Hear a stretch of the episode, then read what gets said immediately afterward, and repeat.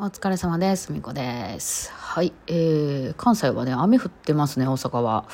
あの、東京は今日雪やっていう話をね、聞いてるので、どうなんでしょう。電車とか止まったりしてるんでしょうか。はい。あ、今ね、ちょうどね、あれですね、あの、ラジオトークさんの大人さんからね、メッセージが来てて、あれですね、あの、皆さんが集めてくれて、なんかランダムギフトみたいなね、えー今制作してくれてるんですよね。えーどんなんが、あの、その、私のブあのブロッコリーギフトかなんかみたいなやつで、それを買うと、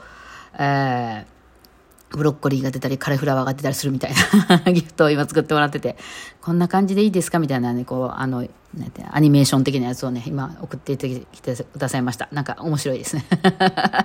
えー多分2月の末あたりか3月のあたり頭ぐらいに、あの実装されるようなんで楽しみにしておいてください。というわけで、えーまあ、今日は雨降ってるんで雨もね降り始める前っていうのは気圧がガーッと下がってきますんでちょっとしんどかったりするんですけど降っちゃうとね意外と楽なんですよね私は体はね。雨の日の方があの音が静かなんですよ静かっていうか雨がうるさいけどねそのこう響きまくってる音が一切聞こえなくなるので例えば空調の音だったりち家の近くに結構大きい道路あるんですけど道路のその車のザーってした音だったりとかがどうしてもね雨によってこう湿気てますしね響かなくなるのでねあのそういうのが耳に入ってこなくてそういう楽かなっていうのはあったりしますね。うんまあ、昨日今日とちょっと事務作業というか、まあ、高槻ジャズの第2期申し込みが始まっててね、えー前ちょっと第1期の話もしたんですけど、まあ、5つほどねバンド申し込んで、あの1つだけ通ってたみたいなね、うん、だからまあ他のバンドもね第2期また別の場所とか、まあ、ちょっと空いてた場所とかの申し込みが始まったのでで多分第3期まであるんだと思うんですけどね。第3期になればやるほどなんか公的なところが大きくなってきますね。なんか文化会館何階みたいなとことか、その、一番初めは結構バーとか、あの、いう感じの、高槻ジャズの結構メインとなるようなみんな、あの、なんか JK カフェとかね、うん、そういうとこが多いんですけど、なんか後半に行けば行くほど、その大きな人数で、えー、なんとか芸術センターの何階とかね、ホールとかそういうところが多くなってくるイメージなので、まあ、2人3人で弾くみたいな場所であるんなら、まあ、1期と2期ぐらいが一番多いのかなって思ったりしました。今回もだから、駅のとことかね、そういう、あの別に公的なもんではないけど、その、駅の前のスペースとか、そういうところとかが結構増えたりしてましたね。いわゆるお店じゃなくてみたいな。高槻ジャズもね、もう結構、結構散らばってるんですよね。うん、大体一番栄えるのは阪急高、阪急電車の高槻駅の周りが一番まあ店も多くてやってる会場も多くて、賑わってるんですけど、えーちょっと離れた時に、J、JR の高槻駅っていうのがあってね、その阪急電車と JR の高槻駅はちょっと離れて10分ぐらい歩くんですよ。もうちょっと歩くかな。まあ自分10分ぐらいかかるよね。あの道によるけど。なので、そそこ商店街とかでこう、あの、まあ、あの全然歩けるんですけど、ただすぐ乗り換えれるって感じではないんですよ。あの、同じ中で繋がっててみたいなことはないので、そう。で、その JR の近辺にもお店とかそういう場所あったりするのでね、だからその、まあ大体その00分から40分まで4、まあ、のなんか40分間のライブで、まあ、20分で片付けて次のバンド入ってきて入れ替えがあるみたいな感じで、まあ、だから1時から40分2時から40分3時から40分みたいなそれぞれの会場でやっててえいろんなバンドが出たり入ったりするという感じなんですけど、まあ、こっち演奏者サイドの考えでいくと、まあ、40分には絶対終わらなあかんので40分にライブが終わりましたと。ただすっごい近いとかやったらね多分23分の距離とかに次の会場があるんやったらまあバイオリンとかならいけますよね。これドラムとかならちょっとこれを片付けて分解してとかなってちょっと20分やと次の会場にセッティングもしてやと難しいかなっていう感じはしますけどあのそんなに片付けたり時間がかからないとか、まあ、2人で出てたとかそれぐらいやったらそんな音響とかも大変大変なことにならないので。あの場所にもよるけどねすごい大きな会場とかやったらその音響さんとかすごい大変やからそういうとこやったらちょっと20分じゃ無理やけど、まあ、ちっちゃい、えーバーみたいなとこの片隅で2人で弾くんですみたいなやったら、まあ、すっと片付きますんでねそうそれやったらあの近場やったら次のとこにあの申し込んでもいけるけどあのちょっと離れてたりとかやったら無理やしあとはまあその。なんだこの辺は価値観の違いなんですけど、その、まあ、あるバンドでみんなで出ましたと。で、終わっては、今回楽しかったね、人いっぱい来てよかったね、みたいなワイワイ盛り上がってる時に、次のがあるから、もう終わるや否や、で、お疲れ様でしたとか言って、こう、帰っちゃうのって、なんか、やり逃げみたいな感じにちょっと思っちゃって、私とか。あの、まあ、受験なんていうのはね、もうよしょっちゅう会ってますし、別にそういうメンバーがそうやってわーって次あるんでわーって言っても、またどっかで会えるからいいんですけど、例えばこれがその弦楽カルテットのメンバーとかやって、私がちょっと次あるからってバーって言っちゃったら、何？ってちょっとなりませんせっかくみんなでイベントに出て、まあ、そ、それってその、発表会とかにみんなが出ました。発表会終わりゃいい。ちょっと仕事あるんで帰りますみたいな帰っちゃう人みたいな。いやいや、まあ、まあ別に悪くはないし、その空いてる、別に開けとけっていうわけじゃないけど、なんかせっかくさ、みんなでさ、終わって、なんかご飯食べに行こうとかお茶ぐらいして、いや、今日は緊張して大変でしたみたいな話とかをみんなでするみたいなのも楽しみの一つだったりするのに、なんか、まあ確かに、まあ予定かって言われた予定じゃないけど、みたいなのもありますよね。だからそれは、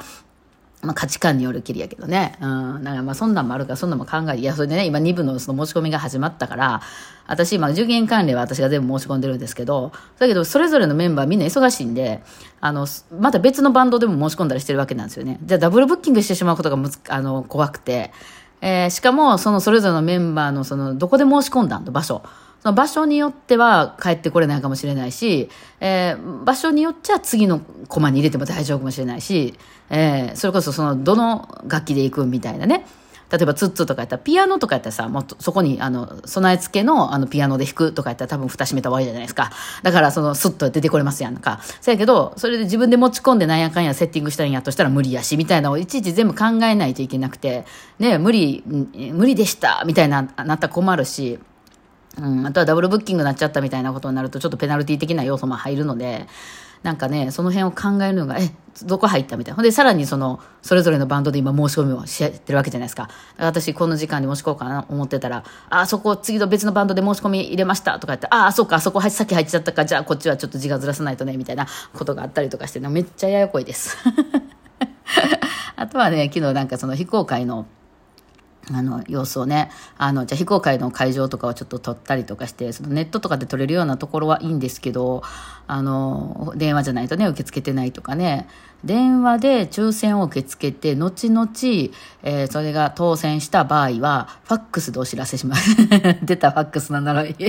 すいませんファックスないですって。あのファックスで送ってくださいやったらまだ今ほらアプリで送れたりとかさコンビニから送れたりとかあるじゃないですか。けどこっちの家にあの、ファックスで送ってこられても、そもそも固定回線すら引いてないので、私は。いや、無理やんかっていう まあ、スマホあるんですかね、最近。そういうのね。ちょっとわかんないですけど。で、あ、ちょっとないですって言ったら、じゃあ郵送しますね。なんか、電報かな、みたいなね。地域とくすぐ帰れ、みたいなね。そういうなんかね、あの、まあ、電話でいいですよ、みたいな感じですけどね。まあ、いろいろあるんでしょうね。まあ、そんなもちょっとなかなかハードル高いなと思ってね。やってたりとか、そういうのをしたりとかね、してましたね。あとは、あの、えー、今月の東京と来月の福岡のその新幹線とかホテルとかその辺を一式で全部、えー、申し込んだりとかして、えー、そういうのもまあ大体ホテルなんかはもうよくできてるんでね、あの何も考えなくてもそのまま当日行けばいいみたいなとこが多いんですけど、あのそういう会場予約なんかしたとこは後から電話かかってきたよね。確認の電話本当にこれでよろしいですか？間違いないですか？みたいなかかってきたりするので、私電話苦手やから、あの、わたわたするんですよね。でこの電話苦手っていうと、まあ電話もそうなんですけど、あの、さっきの雨の日が、あの、耳がきあの、楽っていうのもそうなんですけど、皆さんひょっとしてね、その、あ例えばそのレッスンとかに行った時に先生がここ、あの、次この曲やるんやで、みたいなのでちょっと説明してくれたり弾いてくれたりした時に、それをその全部言語化してるんですか、ひょっとして。あの、さっきね、ツイッターで、その頭の中で会話する系の人がいると。その、自分の中に A さんと B さんとかいて、えー、この買い物、今買いやと思うんだけど買った方がいいかな、みたいな。で、えー、いやいや、でも今月は結構後からお金使うこと多いから今これ買わない方がいいんじゃない？来月になったらもうちょっと安くなるんじゃない？とかいう、その二人で会話するタイプの人がいらっしゃるようなんですけど、これは私は意味がわからない人ですね。うん。そもそも私の頭の中にテキストというものはないですね。そうなんですよね。だから、なんでみんなそんなにね、言葉で、あの、説明しろというのかっていうのが不思議でしょうがなくて、っていうのも私がバーリーを習得する、していく上で、あの、文字は使わなかったからなんですよ。先生が弾いてるのを真似する以上なんですよ。で、それを、その、あ、角度はこうなんだなとか、ここで強くするんだな、強くするっていうその言葉をテキストとして頭に出してくるっていうのは一切やらなかったんですよね。まあ、全体的にそうなんですよね、私ね。うん、例えばその、さっきちょっとカラス鳴いてたんですけど、カラスの鳴き声って、なんか、ああ、ああ、みたいな声するじゃないですか。あれを、その、カラスの鳴き声って言って、カーカーって言う人いるじゃないですか。でも、カーカーとは鳴いてないですよね。で、あの時にめっちゃ真似するの上手い人いるじゃないですか。なんか、あー、あーって、なんかその、猫とかでも、にゃーんとかミャオとかじゃなくて、なんか、本当に、にゃーみたいな、その、猫と同じような声出せる人いるじゃないですか。あっち系です、私。なんか、その、その音そのものを真似する。えー、バイオリンも先生が見本で弾いてくれたら、それをそのまま真似する。見ればわかる。聞けばわかる。それはその言葉に書いてね、あ、なるほど、結構、あの、なんか、あの、弓をたくさん動かすんだなとか、圧力をかけているんだなとか、弓がこう、横に滑らないようになっているなとか、一切思ったことないです、私は。その目で見えて耳で聞こえたものをそのままコピるっていうことですね。ダンスの感じかな。先生が言ってる動きをそのままこっちが真似をするっていう感じですね。その音をやったらその、なんか、ああ、あーって泣いてたなっていうその声を真似するっていうスタイルですね。なんならそれを一回録音してみて、先生が出た音と自分の出した音似てるちょっと似てなくない？なんかもうちょっと高音の成分？まあそう、今、今はちょっと説明するために使ってますけど、そしてなんかこの上のハハって人がもうちょっとハハって感じみたいな感じです。私の頭の中では。そうなんですよね。だから景色とか、なんかその時の振動が伝わってきた感じとか、そういうので捉えてるので、そのじ少なくともバイオリンを習得していく上でその新しくアドリブを学ぶようになった時もそうなんですけど言葉を使うことはなかったんですよ。で、うん、私あの、テキスト苦手で、この、あの、喋りも喋りは得意なんですけど、頭の中でこれあの、カンペも何も書いてないので、私、ただただ頭の中からバーってこう、音で出してるだけなんで、音です。まあ、どっちかやったら、言葉を使うんやったら喋ってもらう方がわかりやすいですね。